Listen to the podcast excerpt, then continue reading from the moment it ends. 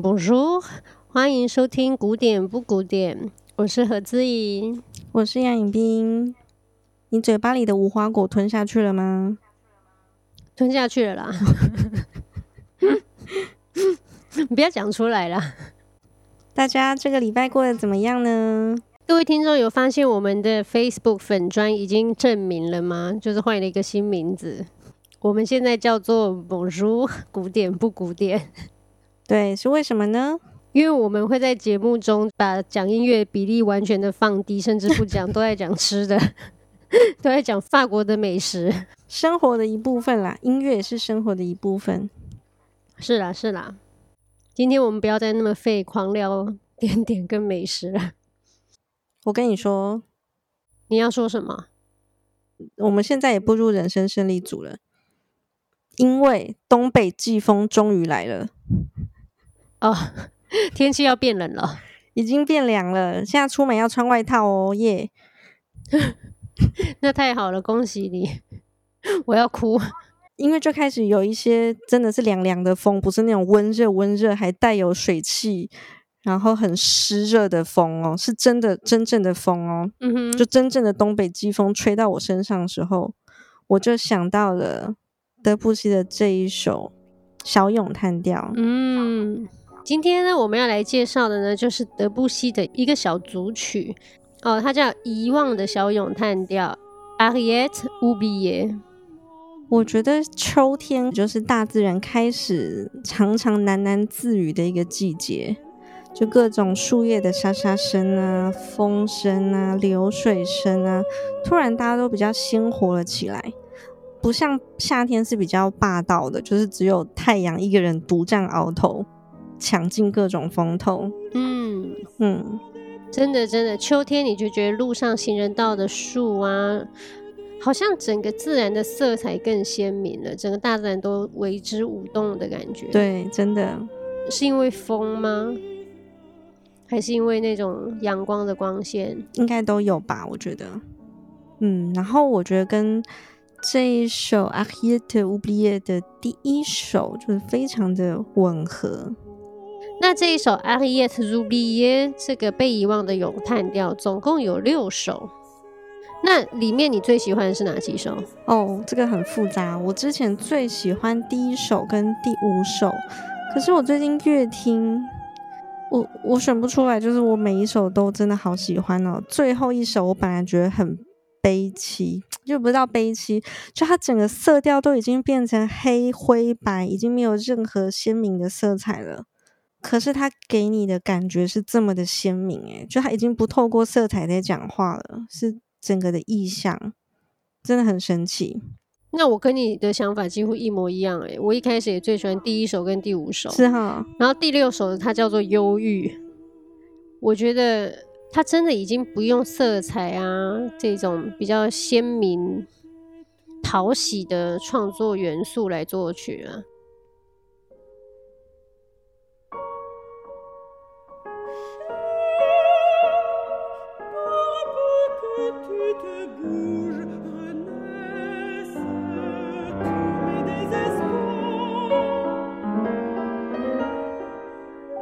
我觉得这首忧郁，它已经用一种干枯、枯竭、枯涸，对，它就是用这种很枯竭、嗯，枯竭的这种意象，像是老人干枯的这种皮肤或骨瘦嶙峋的手部的姿态，嗯，一切万物快要枯死的这种质感来作曲，就是我觉得这真的是德布西最神奇的地方。今天没有打算介绍第六首，因为篇幅的关系。但是也许如果大家喜欢的话，我们之后会做成一个连篇的呃介绍，就是德布西这个《阿基耶特·朱比耶》的系列，或是我们可以做一个忧郁的系列，然后让大家忧郁致死，都想要去跳楼。不会不会，但是我跟你说，德布西的忧郁跟别人的忧郁是不一样的，因为就像刚刚何小姐说的，她听第六首的时候是感受到一种非常枯竭。甚至一种单调的色调，可是很神奇的是，他描写的这种枯竭跟忧郁，好像已经离开人间了。他不是在描写人类的忧郁，他就是在描写一个大自然的状态。哦，就像我们在《古典不古典》第六集德布西《风一般的法国男子》这一集介绍到了。那德布西最特别的一件事情，就是他看事情总不是用第一人称或是第二人称，而是而是用第三人称。这样听起来好像很冷血，可是，一切描述就突然变得更丰富、更立体、更客观吗？嗯，就好像看世界或事情的角度不再是以我跟你为出发点了，用他为出发点的时候，你会觉得，嗯，更全面，好像更有一种上帝般的视角。对，然后人类就有多么的。微不足道啊，在这些曲子里面，就人类的情感都只是一些过客。没错，所以在这个组曲里面呢，我觉得它很有意思的是，它算是一组艺术歌曲。在德布西以前的艺术歌曲，包括最有名的舒伯特的艺术歌曲啊，舒曼的啊，布拉姆斯等等，他们写的艺术歌曲当然是。非常百变而多样化，但是他们都脱离不出来的是一个，就是人类的视角跟人类的情感啊。我遭遇了你情我爱呀，然后我痛苦啊，我想要啊。但是在德布西的艺术歌曲里面呢，对，还是有人类的感情跟情爱发生。可是它就被稀释了。那它有时候是哎，又回到人类视角，又跳出去变成了大自然的视角，是非常微妙的。你蛮多灵感的哈。那这一集给你单飞，你觉得怎么样？真的，因为我最近，我昨天就是因为吹着东北季风，然后就出门去上课。因为我每一次开车最重要的重点就是一定要找一个适合的歌来听。如果我找到了适合的音乐，在这一整个路上，我都会觉得如鱼得水，大鹏展翅。我懂，我懂。那如果没有找到适合的音乐，我就会觉得有点衰衰的，今天出师不利这样。结果我昨天就找到德布西的这一首曲子。哦，我就觉得我是已经回到了那个一九零零年初期的那个象征派诗人，什么 Verlaine 什么 Rimbaud，我全部懂他们。那今天德布西的这个小组曲呢，他用的词是法国诗人 Verlaine，Paul Verlaine 的词作。好，大家都说 Paul Verlaine 跟当代几位巴黎的诗人并称象征派的词人跟诗人。我不知道大家觉得怎么样啦，但是可能一听到象征派，觉得妈呀，什么东西啊？这我听得懂吗？我还是回去听舒伯特吧。但我觉得真的不是这样子，因为你去好好聆听这首曲子之后，哪怕你是不懂这些词的意思，你你也真的可以马上看到一幅甚至是很具体的画面。就是这些什么象征派、象征主义、古典主义、印象主义，这些都不重要。通常都是有了这些画作或音乐，大家要最后为了要统整，那就把它归类成 OK，这一些是古典主义，这一些是象征主义，这些是什么东西？没错。所以我们还是要按照对的顺序，你去听，你去看，你去感觉，之后你再去学。哦，它为什么会被分到这个东西？那德布西并不是第一次使用 Violin 的词，其实他有一首超级有名、嗯、家喻户晓的名曲《月光》钢琴曲《月光》，就是采用了 Paul Verlaine 的《月光曲》这一首诗的灵感。呃，显然的就是后来德布西的《月光》比 Violin 的《月光》更有名，因为他。就他好像更会画画，他塑造了一个难以企及的意象。可能德布西这一首《月光》就是越过了文字无法到达的一个地点，就像我们之前常常会提到的，文字的尽头，那就是音乐。嗯，真的，有时候会是互相连接、互相补足。对。那通常呢，我们讲到法国的诗的时候，它都会有韵律。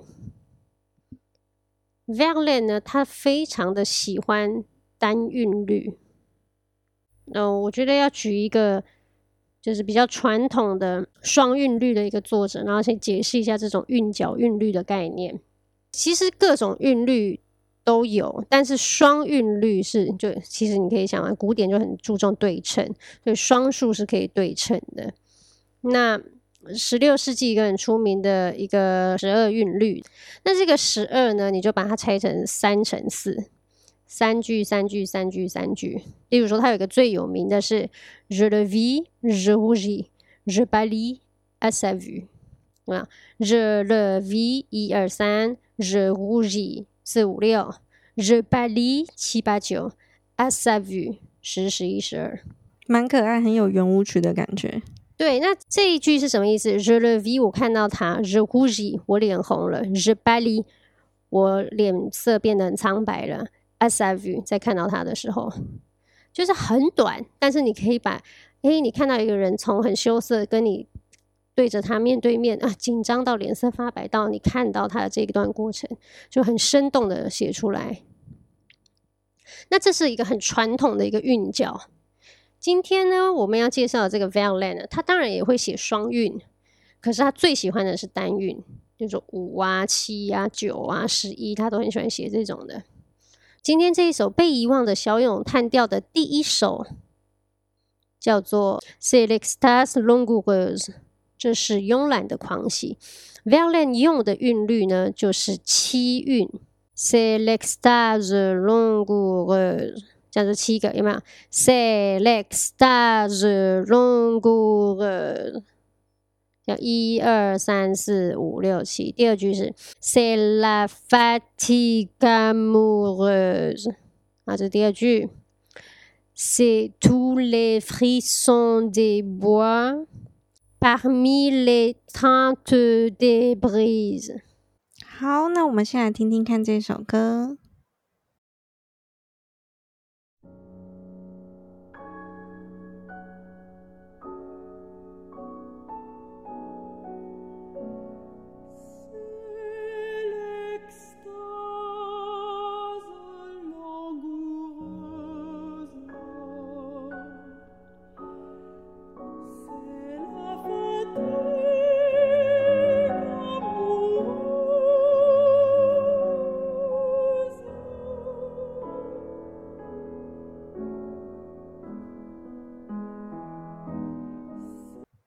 我们比较粗略的把刚刚这两句乐句呢分成第一段，音乐的第一段。音乐第一段，你会不会就觉得瞬间看到了某些画面呢？有水波荡漾，然后好像有大自然风的叹气声。这个叹气声由钢琴弹出来，它有一连串。若有似无的下行和弦，说若有似无呢？因为它轻飘飘的，你不知道这片叶子要掉到哪里去，要飞去哪，但是它正在往下坠。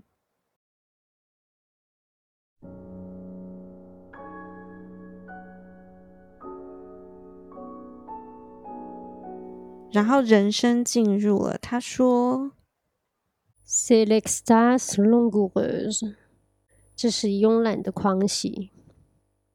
C'est la fatigue amoureuse，那这是爱情的疲惫。所以人生进入了，可是他并不是用女主角的姿态，而是他用了一个旁观者，就好像你看电影的时候，有一个人在讲出故事的大纲，因为他不是主角。所以，他可以更抽离的看着这个画面发生。那我们继续听下去。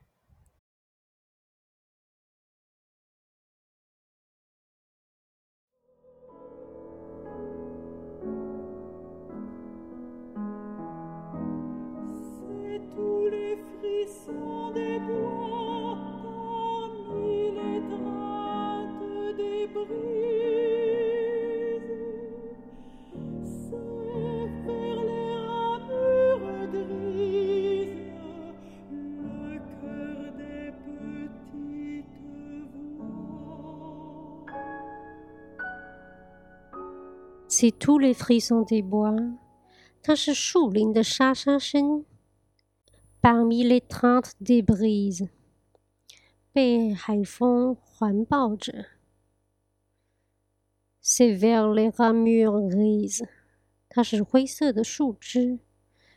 Le chœur des petites voix，le chœur des petites voix，是微弱声响的合唱团。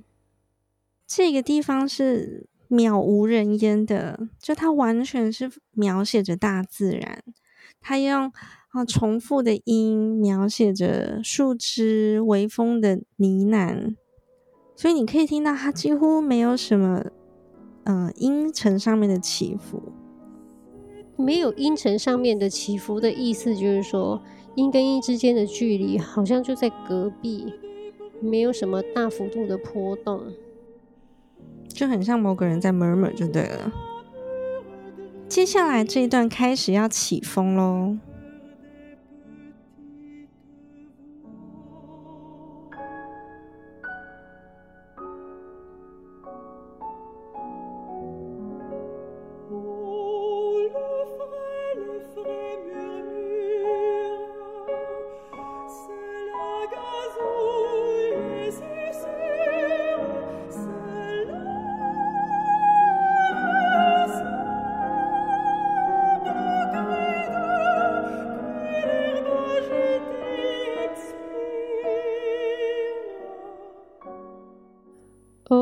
Le frêle effrayé murmure。哦，微弱呢和清新中的私语。C'est la gazouille et susurre。他喋喋不休，他低声耳语。Cela ressemble au crédu.。这听起来像是甜美的声音。Que l'herbe agitée expire。摆动的草。正在呼吸，他开始有了一些起伏，也开始激动了一点点。可是这一样是属于大自然的激动啊！那个风突然吹得更急了一些。大自然是一个很神奇的东西，有时候它定在那边，我们甚至常常忘记它也是有生命的。我们常讲生命力，生命力。不过我们经过一个花园的时候，我们就觉得 OK，这是树，这是草。可是有一个介质，我觉得它是大自然最好的朋友，那就是风。没错，风只要轻轻的摇摆了一下，整个大自然就好像被点了魔法一般。树跟树之间呢，有交流了，他们交谈了。然后有的时候是叽里呱啦，就是淅淅沙沙吵得要命；有的时候它就只是轻轻的这样摇摆两下，好像。就是他们好像温柔的在讲一些小秘密，我觉得这一段词写真的是非常的美，真的。他把大自然要正要苏醒的那一点点瞬间的过程描写的非常的诗意，加上德布西在这里面开始用了更多的半音，它它不是人类世界的，它是它就是专属于大自然的低语。他没有要让你听懂，他就是自然界的小秘密。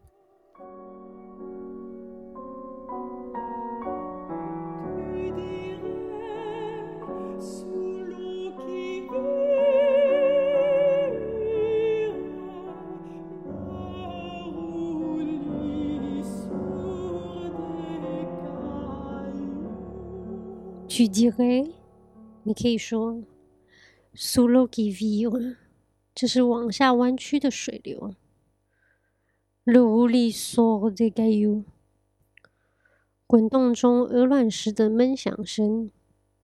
在这里，有人走进了这幅画面，而且这个的诗作，这一首为什么是一个绝美的伟大作品呢？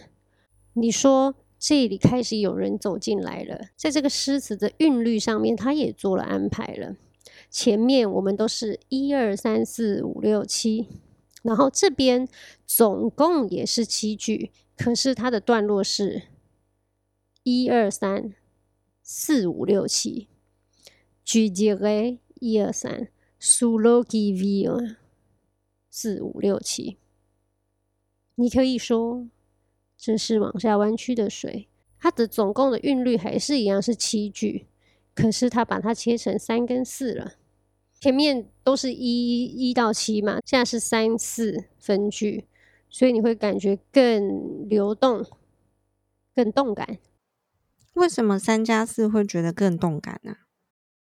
因为一二三四五六七，你就会觉得一直是一个平铺直述，好像在描述风景，在讲背景，一种很缓和的语气，而且是一二三四五六七那么多句的重复，你就会觉得它在叙事，在铺陈。那突然它变成一二三，一二三四，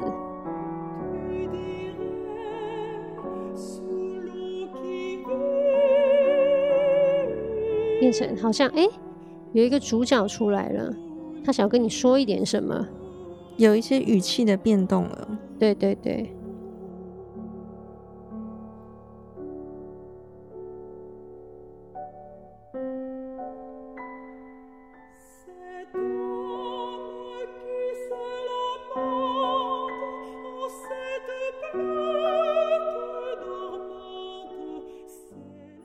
Cette âme qui se lamente 这个灵魂这样的感叹，en cette plainte dormante，这蛰伏的呻吟。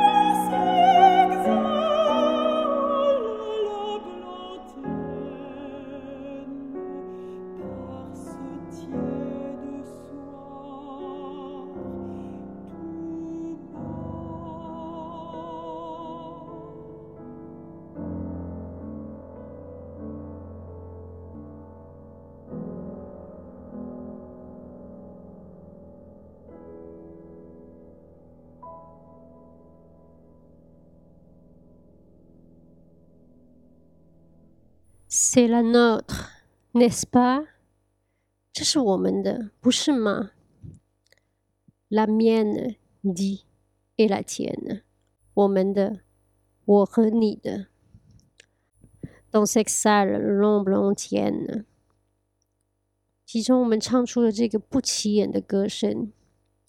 Par ce tiède soir, tout bas，在这种轻柔的晚上。是不是非常安静呢？音乐的尾声呢，它向你说了一声晚安。通常晚安就感觉是人类要睡觉了，但是在这首曲子里面，它很特别，好像是大自然它要睡喽。所以你会听到钢琴的尾奏，它又用了一个嗯代表。代表人类世界的大三和弦，我们可以说大三和弦就是古典时期喜欢用的大三和弦、小三和弦，都是比较人类性的，一种中正、和平、大气的一个和弦。一般来说，在古典时期，对，或者比较欢愉的。但在这边，等声乐跟你说了晚安之后。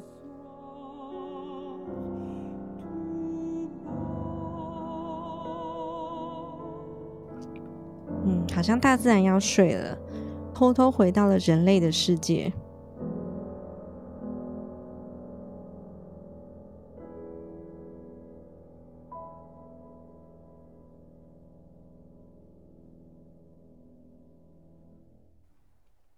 如同我们前面说到的，象征诗人德布西的艺术歌曲，乍听之下都有让人家一种难以亲近的感觉。可事实上不是，他只是换了一种角度，用音乐和词、诗词对我们说话。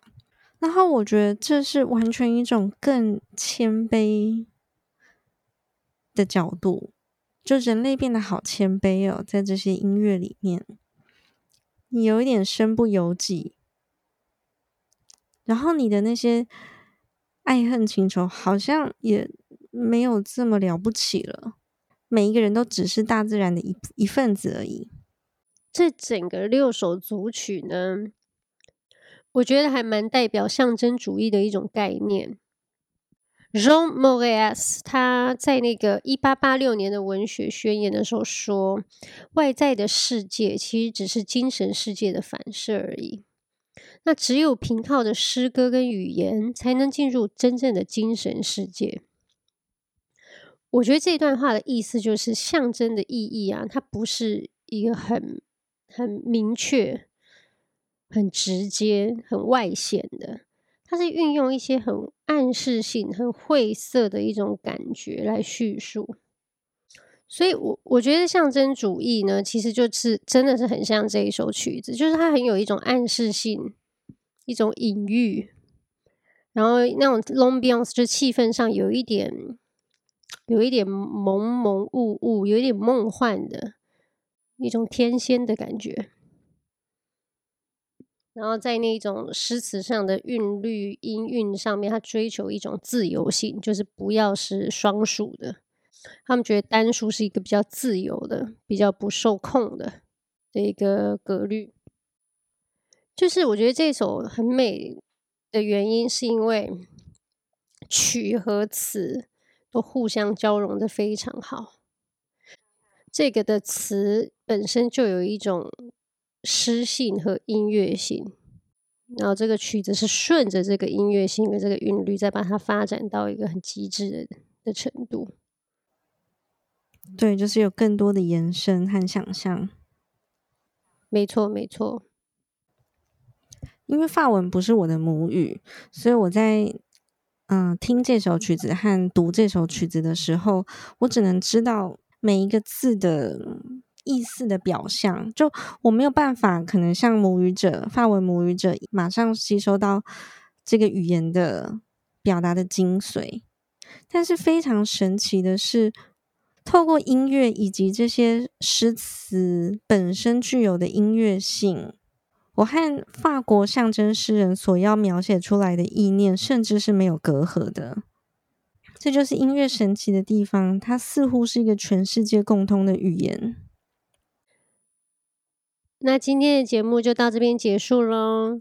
我们古典不古典的名字做了一点小小的改动，在原先的名字前面加了一个梦叔所以现在叫做梦叔古典不古典。